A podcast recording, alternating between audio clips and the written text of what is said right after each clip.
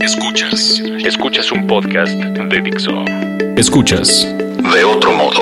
Con Roberto Morán y Oso Ceguera. Por Dixo. Dixo. La productora de podcast más importante en habla hispana. Hola Oso. ¿Cómo estás, Roberto? Oye, pues aquí estamos con Azucena Galindo que viene de IBI México y yo así directo vamos a, a la- al tema. Eh, ¿Tú has oído hablar de este señor que llegó a, a Comala a buscar a su padre, un tal Pedro Páramo, y estaba viendo este tipo de cosas, ¿no? Él, ¿Y sabes por qué fue a buscarlo? Porque se lo prometió a su mamá. La mamá se estaba muriendo y yo estaba en plan de prometerlo todo. A ver, ¿y luego qué más sigue? A ver, a ver. A ver, a ver. Y, y luego también estuve viendo, eh, te sabes esa historia del señor que lo llevaron a conocer el hielo, eh, que, que lo llevaron a conocer el hielo y se acordó de eso cuando estaba frente al pelotón de fusilamiento, ¿no? Qué padre leer, ¿verdad, Azucena? Es que Azucena es directora de IBI México, que es una institución que se encarga de fomentar la lectura. Y entonces, antes de que empezáramos a grabar, se me ocurrió preguntarle ya, ¿y eso de qué sirve? ¿Para qué sirve fomentar la lectura? Roberto ¿Cómo es un provocador, Azucena. Sí, lo cual me encanta, porque yo soy una activista de la lectura, entonces nos vamos a ir entendiendo. Pues muchísimas gracias por la invitación, primero por abrir un espacio para IBI México, eh, para hablarle a más audiencias y porque a mí en lo personal que tengo la fortuna de trabajar en IBI México desde hace 14 años, de los 40 años que lleva la organización, siempre creyendo en la formación de lectores como una estrategia para el desarrollo de las personas y desarrollo social, pues no hay nada que más me guste que hablar y hablar de por qué es gozoso leer y por qué después de 40 años seguimos pensando y seguimos trabajando con absoluto compromiso con la misma misión de formar lectores. Pero claro, no es lo mismo hablar de lectura, hablar de lectores ahorita que en 1979 en nuestro país. Porque no había muchos libros para niños, ¿no? En Porque no había muchos libros para niños. De hecho, de las primeras iniciativas de IBI México fue estimular la producción de literatura infantil para que hubiera libros que le hablara a la infancia mexicana. Y ahorita que digo esto, uno de los eh, proyectos sustanciales del- de, IBI México y prácticamente nace de la mano eh, de la organización es eh, los buenos libros. Sí nos importa mucho con qué se acerca la lectura a aquellas personas que queremos eh, contagiar con esa necesidad de leer. O sea, sí eh, lo vemos como un derecho, que todo mundo tendría el derecho. No queremos que nadie se pierda de esta posibilidad. Puedes renunciar a ella, porque digo, está tu libre albedrío, pero quisiéramos que nadie se quedara excluido de tener un acercamiento significativo, gozoso, que generar estos vínculos perdurables para la vida a través del contacto con los libros. Y para esto, pues el que esté el libro en tus entornos, como puede ser la casa, como puede ser la escuela, bibliotecas, ferias de libro, todas estos espacios donde puede haber ocasiones de lectura, que bueno, el primer espacio es la casa y antes del libro es la palabra, de alguna manera es el diálogo. Oye, pero no se trata nada más de promover la lectura, de la lectura útil. Yo creo que lo que ustedes hacen en IBI es buscar mucho la lectura para entenderte a ti mismo y esa no la encuentras con el manual de jurisprudencia de la- del amparo y su relación con la Constitución mexicana para dársela a un niño, ¿no? Y por eso hablas tanto de la literatura para niños. Efectivamente. O sea, es lo que ustedes buscan es la lectura enriquecedora del alma o de no sé si el alma sea la palabra adecuada. Pues, de enriquecedora que- que te haga que te haga reflexionar o qué es lo que buscan. Precisamente, si usamos muchísimo el libro infantil, nos dirigimos a niños, pero aunque trabajemos con adultos, usamos el libro infantil. Claro, porque Las un buen libro para niños tiene que ser leído por un adulto, ¿verdad? Nosotros también estamos en la lucha, este calificativo de literatura infantil. Ojalá pudiéramos hablar de literatura sin adjetivos, Ajá. porque la buena literatura infantil le habla a públicos de todas edades, Sí. porque es de calidad. O sea, sí ha habido cosas que a las que yo y que cotidianamente nos llegan las novedades a la a IBI para hacer esta guía de, de libros que publicamos año con año. Así tienes que parar de leer de que dices, ¿qué onda con esto? O sea, que sí te está llevando a otro lado, te está cuestionando, te está descolocando, son los libros que nosotros queremos poner en manos de los lectores, no las historias chatas, las historias aleccionadoras, las que no los hacen reflexionar, las que están maltratadas, en el sentido que no es un tema que está bien planteado.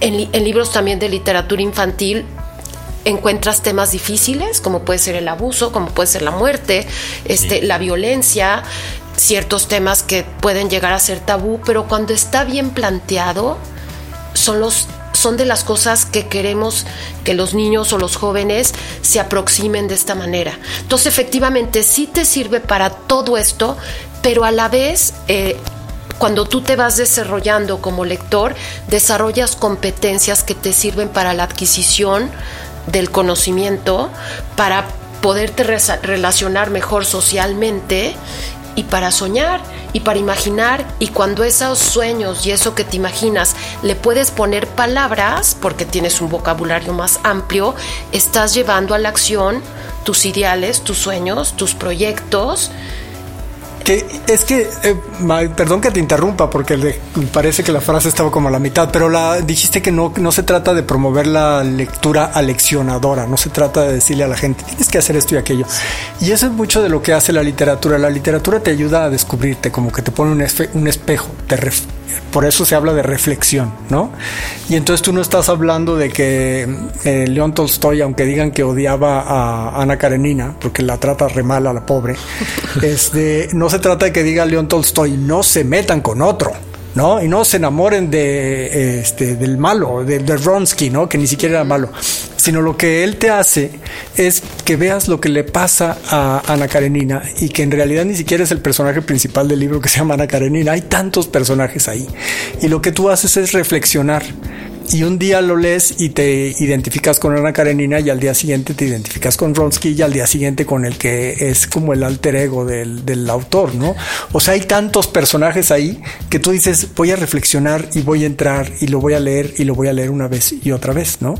Eso es lo que te sirve, para eso te sirve la literatura, ¿no? Pues sí, para entre muchas otras cosas, para eso te sirve la te sirve la literatura con una de dos, o puedes verte reflejado en un texto y o te enfrentas a una situación que dices, qué bueno que esto nunca me ha pasado en la vida, o si algo así te llega a suceder, tienes ciertos elementos que te ayudan a ampliar tus posibilidades de tomar una decisión o ver más allá de lo que tu limitado horizonte, que yo creo que todos tenemos limitado horizonte, la literatura también te ayuda a ampliar al otro. Por eso la literatura diferente, a diferencia de otras manifestaciones artísticas, en realidad te permite ponerte en la piel de otro, en los zapatos de otro, porque te lo está aproximando. Entonces, te puedes reflejar en una situación, te puedes contrastar, te puedes cuestionar ante una decisión que está tomando un personaje, que tú lo cuestionas, dices, ¿y yo qué haría frente a una decisión así?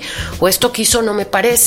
O vivir, esto le llaman pacto literario, que a veces cuando un libro de ficción está bien construido, no por ser ficción, no se lo vas a creer al autor. Y es este pacto que haces con el autor, tú sabes que no es verdad, pero estás metido. O lo otro, que es vivir como experiencias seguras, dices, pues ya vi lo que le pasa a los chavos que se las truenan y pierden en una, en una trama de una novela, ¿no?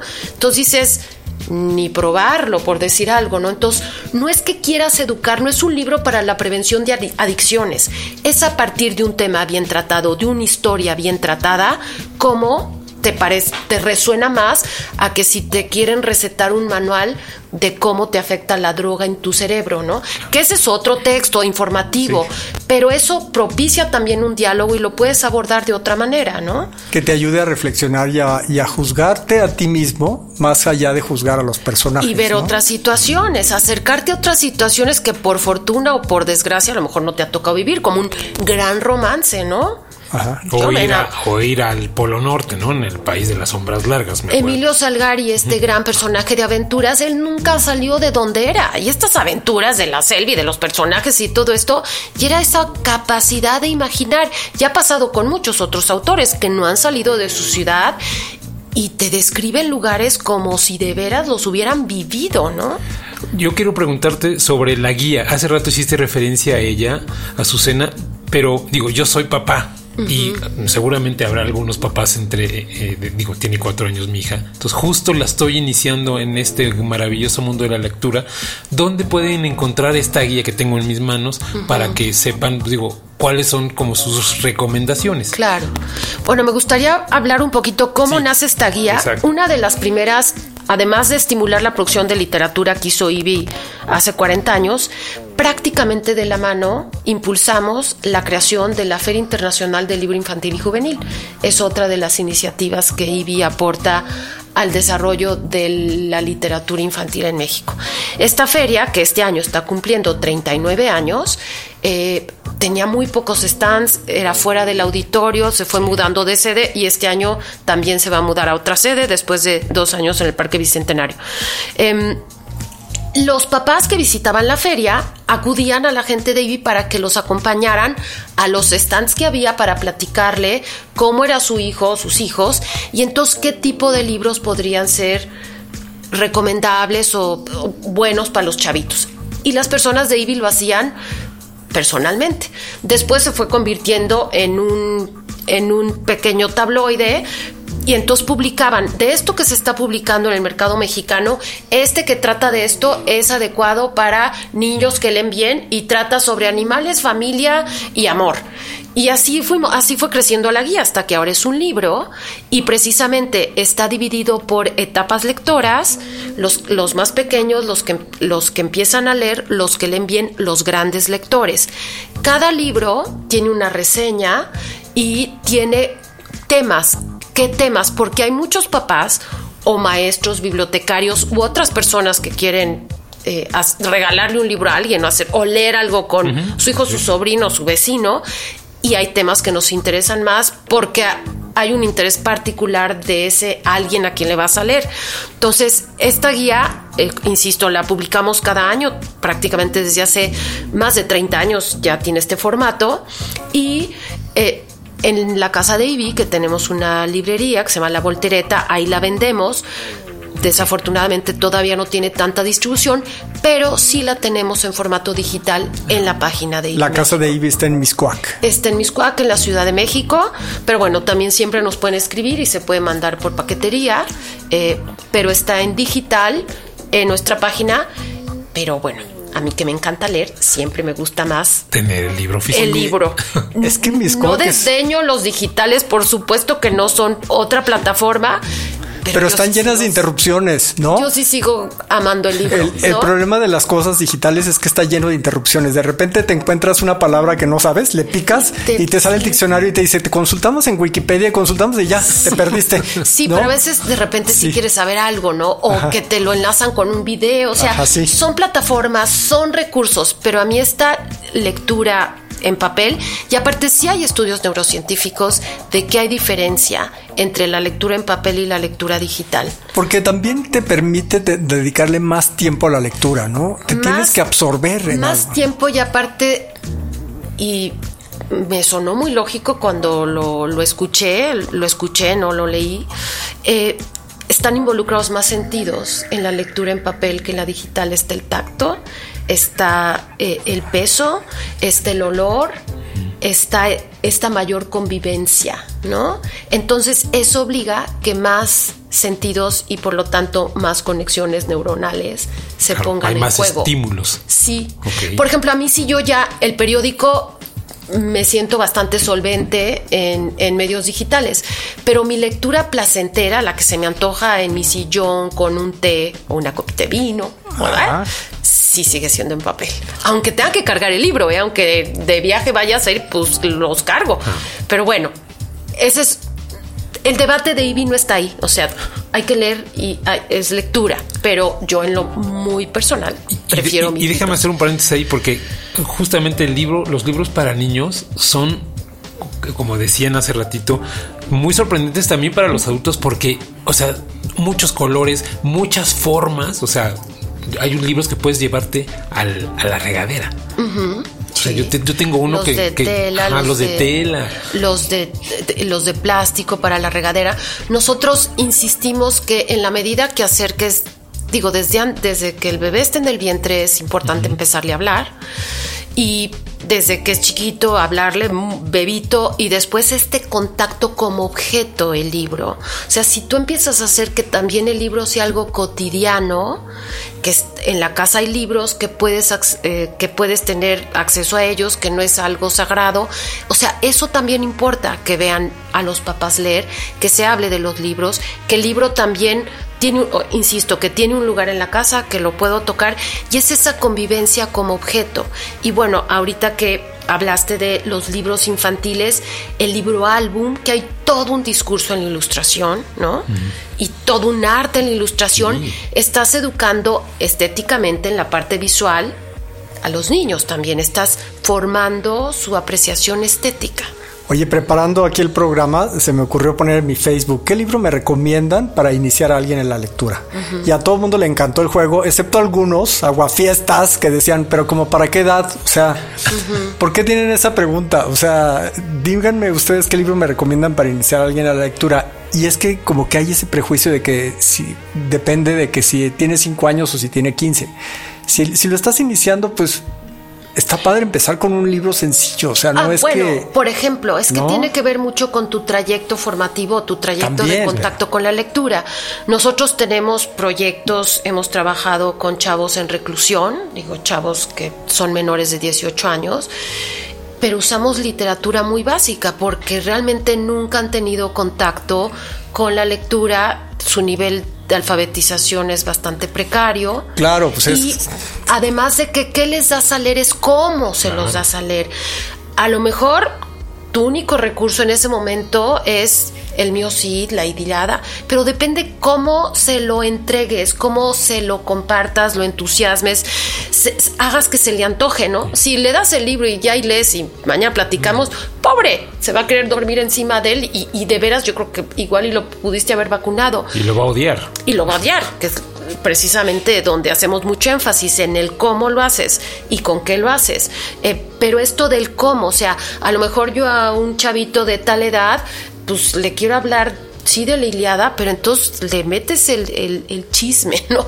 Haces que se le antoje. Y la versión de Charles Lamb, ¿no? Es el que, para que lo cuente mejor, el de la Odisea, ¿no? este, ah, por Iván Carrillo, que escribe de ciencia en el Universal, me pone ahí en el Facebook. Más que un libro en particular, dice, recomendaría leer en voz alta, contarle una historia hasta un punto de tensión donde sepas que ya has captado todo su eh, interés y luego cerrarle de golpe el libro y entregárselo, dice, junto con el poder de saciar su curiosidad. Eso, o sea, ese es el cómo. Para nosotros, la lectura en voz alta es una estrategia fundamental para acercar a la lectura. O sea, no es que, insisto, no es tanto la edad, es cómo lo haces. No es que, ah, tiene cinco años, entonces el principito, y tiene 20 años y nunca ha leído, pues entonces el príncipe de Maquiavelo. para acabarlo de entender, pues todavía te faltan algunos años más, ¿no? pero justo en ese tema, por ejemplo, yo me siento con mi hija en las noches a leerle. Y ahora ha pasado algo al revés. O sea, tenemos muchos libros, pero ella quiere que le... Ahora ella me lee uno. Ella no sabe leer, evidentemente. Pero ya se sabe lo que dice en cada spread de página. Entonces me dice, ahora yo te voy a leer, papá. Sí, sí. Y me lo lee. Digo, sin leerlo porque ya se lo sabe de memoria. Y te va a decir, a lo mejor ese libro lo van a leer tres semanas más y tú vas a decir, de verdad otra vez, y no quieres ver por este. No, eso me pasa. Es absolutamente normal que los niños quieran repetir alguna historia. Y ella sola se va a ir yendo a otra. A ti te corresponde tal vez decirle, a ver, hay estas otras y este es estas, pero si ella te insiste que esa, pues habrá que acompañarla. O sea, ahorita que digo acompañar, el proceso lector es un proceso y requiere acompañamiento y cada lector es diferente. Nos apelan cosas diferentes, tenemos referentes diferentes. Ante un salón de clase, uno puede leer un, un texto y a lo mejor un niño le parece de lo más divertido y le, emociona y tal, y a lo mejor a otro le diste en una parte emocional muy sensible y lo puede remitir a que su papá acaba de fallecer, por decirte algo, ¿no? Entonces, eso, eh, por eso no hay correctos ni incorrectos a un texto, a las reacciones de los lectores. Cada uno le, le, remite situaciones diferentes. Ahora, ahí está el papel del mediador, de esta persona, que como tú me platicaste, Roberto, fuiste lector voluntario con alguno de nuestros programas, nosotros entre libros, son los recursos que tiene que tener el mediador, ¿no? ¿Cómo vas interesando a los diferentes lectores y habrá unos que los perdiste, que ese tema nada más no hay manera. También se vale, ¿no?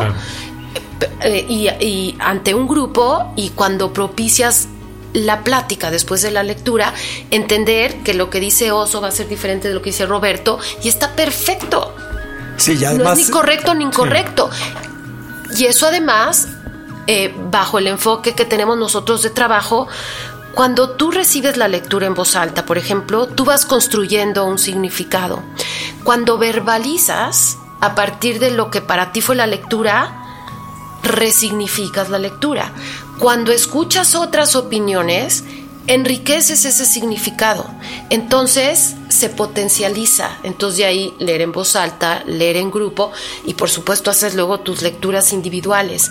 Pero es todo este proceso que te conforma y te, te construye, es transversal para el desarrollo de tus competencias. O sea, estás compartiendo una historia, o sea, esa, esa parte de, cuando lees en voz alta la, la, ves de otra manera, nunca se me ocurrió. A ver, yo la estoy recibiendo a través de una mediación, no soy yo directo. Tiene que ver las inflexiones del lector, el énfasis que hace, una posible interrupción las reacciones que los demás están teniendo, a lo mejor no las dicen, pero las van actuando. O sea, captas otras cuestiones y tú vas elaborando de una manera. Cuando verbalizas lo que para ti fue la lectura, es otra capa de significado. ¿Cuántas veces no entiendes muy bien algo y cuando lo hablas, pues es la terapia psicológica, esa es la dialógica. Lo explicas y o lo tratas de explicar y vas cayendo. ¿no? Y luego cuando oyes a otros dices, ah, pues también, o ah, no, para mí, en lo absoluto. Sí. Entonces, además. Se potencia toda esta aproximación a un texto. ¿Qué hacen en IBI para acercar a la gente a la lectura? O sea, van a las escuelas, tienen bibliotecas. Tenemos diferentes programas, iniciativas, alianzas a, través de las cuales encarnamos lo que hacemos, que es esto de querer de, de, querer contagiar a muchos más esta necesidad de leer, porque sirve, como te lo dije hace ratito, leer es de lo que te sirve para todo en la vida. Hasta para decir no quiero. O sea, también para eso te sirve. Em, y esta, esta manera de eh, propiciar estos encuentros y eh, encuentros perdurables con la lectura Capacitamos muchísimo maestros con nuestra metodología de trabajo, maestros que están frente a grupo, bibliotecarios. Eh, entonces, para nosotros la formación es una, un eje transversal de todos nuestros proyectos. ¿Cuáles son todos esos nuestros proyectos? Y no es lo mismo capacitar a maestros de la Secretaría de Educación Pública que trabaja que capacitar a un instructor comunitario de CONAFE, porque sus entornos son diferentes. Y ahorita que digo entorno, estamos eh, también reconociendo que el contexto en el que está una población, una persona, también ejerce cierta mediación hacia tu aproximación a la lectura. No todo es el libro, no todo es el mediador, es tu entorno el que también te pone en lugares diferentes. ya te apropias diferente. Y justo hablando de entornos, o sea, una buena noticia, Susana, es que cada vez hay más librerías para niños. O sea, especializadas en, digo, el fondo tiene una sección muy grande con eso y hay una que está en la calle Tonalá junto al cine. ¿No han ido? Pero bueno, tendrá su parte infantil, pero no es especializada en ah, literatura infantil. Sí, de hecho, sí, porque son. Ay, caray, es, es chiquitita. Te la recomiendo y tiene cosas muy Junto lindas. al cine Tonala.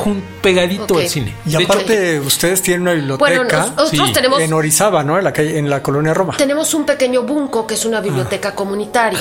Que este es otro de los programas que tenemos. Bibliotecas comunitarias que casi siempre están en lugares donde hay difícil acceso a las bibliotecas, ah. es casi todo México. Digo, desafortunadamente, nuestra red de bibliotecas y es una muy muy buena noticia que se le dé la relevancia a la lectura ahorita como una estrategia nacional, ¿no? Estamos muy contentos de que la lectura esté cobrando este papel en la narrativa nacional, ¿no? Em, Entonces, Bunco, pueden ir los niños, ahí está en Orizaba y Puebla. Está, sí. Y, van ahí y que hay actividades, hay cuentacuentos. hay, diversas actividades que se van programando, digo, hay desde taller de ajedrez, origami, lectura en voz alta, cuentacuentos, conciertos. Yo les pediría ahorita si al, final me hacen favor de dar las redes de IBI y ahí vamos anunciando lo que hay. Tenemos esa pequeña biblioteca y la casa de IBI México, que está en la colonia Miscuac, en Goya 54. Ahí tenemos un acervo de más de 30 mil títulos al acceso de, los usuarios con préstamo a domicilio y con una serie de actividades para quienes nos visitan eh, cotidianamente. Oye, y si hay gente, por ejemplo, abuelitos que ahorita no tienen mucho que hacer y dicen, yo quiero ser voluntario de IBI, ¿pueden? Les pedimos que se acerquen con nosotros y vamos viendo de qué manera, porque además nosotros entendemos el voluntariado como un compromiso, ¿no? O sea, con cuánto cuentas, qué quieres aportar, lo que acordemos es un compromiso, ¿no? Tú que fuiste lector voluntario, implica un compromiso, ¿no? Porque hay gentes que te están esperando, se capacita a las personas y eso tiene que haber, o sea, es, es algo que nos compromete, ¿no? Lo tomamos en serio. Sí, tenías que. Yo, yo fui eh, lector voluntario de Conivic en una de las escuelas en la Benito Juárez, en la colonia Roma, y era la mejor parte del día. O sea, era como a las 8 de la mañana, llegabas y la, la maestra te, te, daba el espacio, te daban como 20 minutos para que tú llegaras y leyeras un cuento, uno que tú habías escogido. Y además lo tenías que preparar antes, o sea, no ibas a llegar con Lolita de Vladimir Nabokov, porque tardabas un poco más en terminarlo de leer. Pero tenías que escogerlo y, ensayarlo. muchas explicaciones porque seguro iban a surgir muchas preguntas. y ensayarlo. Y eran niños pues de primaria, deben de haber estado como en tercero o cuarto de primaria y al final te aplaudían, o sea, te llenaban de, energía porque les hacías voces y les y te acordabas tú de los cuentos. O sea, es, es bien padre esta experiencia del voluntario de IBI. Sí, sí. Pero éntrenle, pero éntrenle con ganas. O sea, no de ay vengo un día y luego vengo otro día, no, y así, ¿no? En este caso, este programa de nosotros entre libros, pues sí, el compromiso que pedíamos es que estuvieras todo el ciclo escolar y tenías tu día de ir a leer al grupo y ese era el día. Claro, si un día algo te pasaba, y avisabas con tiempo, veías quién te cubría para no dejar plantados al grupo que efectivamente te estaban esperando, ¿no? Sí. Sí, era muy divertido ir a ir a esa parte de los cuentos porque además yo me acuerdo de los cuentos que leía porque como dices tú, al leer en voz alta lo estás viendo de otra manera y al ver la reacción de los otros de los niños o de las otras personas, estás leyendo de otra manera, no hay que entrarle a esto. Digo, yo también en algún momento fui voluntaria y había decías, había días que decía, nací para esto, o sea, ¿qué más he hecho en la vida? Yo, esto es lo que tengo que hacer todos los días, porque es algo muy rico, ¿no? Sí, y además tienen cuenta cuentos profesionales, ustedes. Eh, tenemos contacto con ellos, pero no es un programa de leer con el perro, ¿verdad?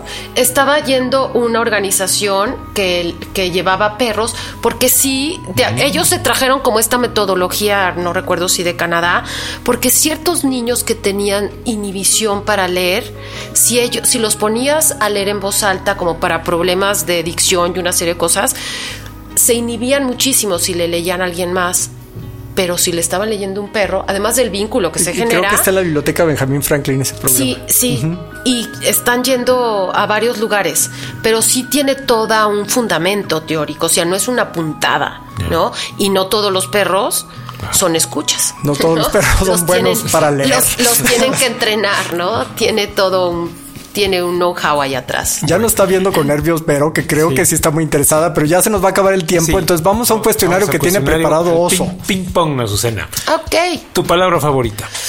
Compartir. Tu palabra menos favorita. Agresión. ¿Qué te prende creativamente, espiritualmente? Uy, la posibilidad de hacer cosas, o sea, de esas cosas que me pongan en contacto con el otro. Para mí no hay mayor dicha que la convivencia. ¿Qué no te prende? La mentira. ¿Qué sonido o ruido te gusta? Las aves me gustan muchísimo. ¿Qué sonido o ruido no te gusta? Cuando se revienta un globo. ¿Cuál es tu grosería favorita? ¿Se vale? Sí. Híjole, es que son varias. Venga. Qué chingao. ¿Cuál es tu modo de transporte favorito? Cuando puedo, el transporte público, porque leo, porque voy viendo a la gente y porque platico. Dos libros favoritos. De parte de la princesa muerta, de Canice Mourad, El cuerpo en que nací de Guadalupe Netel. ¿Tu primer recuerdo de la infancia? Uy. ¿Tu primer libro de la infancia? Híjole, un Quijote como en caricatura. Es que mi papá era amante del Quijote y quien me introdujo en este maravilloso mundo de los libros. Mi abuela era cuentera increíble, pero el libro libro fue mi papá y me regaló un Quijote en viñetas, una edición española. Y yo dije, papá, pero si estoy enferma, yo quería una muñeca, un dulcecito, ¿no? un libro. Y de ahí Pues- para el real. Pues te regaló dos muñecos para toda la vida, al Quijote y al Sancho Panza, No, bueno. ¿verdad? Para toda la Sí. vida los tienes. ¿no? Azucena, dinos tus redes sociales. Eh, híjole, soy malísima. Te digo las de IBI. Sí. IBI México, este, tanto Es- en Twitter, en Instagram y en Facebook. IBI México, que es IBBY México. Así estamos. Pues muchas gracias, está padrísimo y qué chistoso. Creo que es la segunda persona que conozco que ha leído la de la princesa muerta. Uy, es- no, no, no, es un creo que antes de y un la- después en mi vida. La última sultana de Turquía. Sí, de- sí. Del, del Imperio Otomano, ¿no? Así Y es. este, y que de pronto se fue a vivir a París y que se le encuentran allá. Es todo. O sea, salió de ahí, se fue, a la- se casó con un raja en la India, luego estuvo en Líbano y acabó en París. Y después viene el otro, un jardín en Badalapur, Ajá. que cuando lo publica Canice Mourad no le encantó y lo retiró del mercado. O sea, los que encontró y ya lo reeditaron mucho tiempo después. Bueno, ella lo revisó. Pero sin duda, de parte de la Princesa Muerte es una joya. Pero yo llegué a Canice Mourad porque antes leí un libro que se llama El perfume de mi tierra. Ella, como periodista, se fue a Israel y a Palestina a entrevistar a palestinos de Israel. A mí el conflicto árabe-palestino me cautiva. O sea, y así, Parece que también a ellos, por eso están tan metidos. así llegué a Canicé y un día caminando en una librería en Coyoacán veo de parte de la princesa muerta Canicé Mourad, lo compré por la autora. Bueno, qué joya, qué joya de libro. Porque además es su mamá o su. Sí, ella escribe sí, la historia de su mamá, sí. que es la última sultana. Así es, no, no, no, es una cosa increíble. Ya lo queremos leer, así que hay que ir a buscar. Sí. Vaya. Azucena, muchas gracias. gracias muchas por gracias, estar en De Otro Modo. Al contrario, gracias. Dixo presentó De otro modo con Roberto Morán y Oso Ceguera.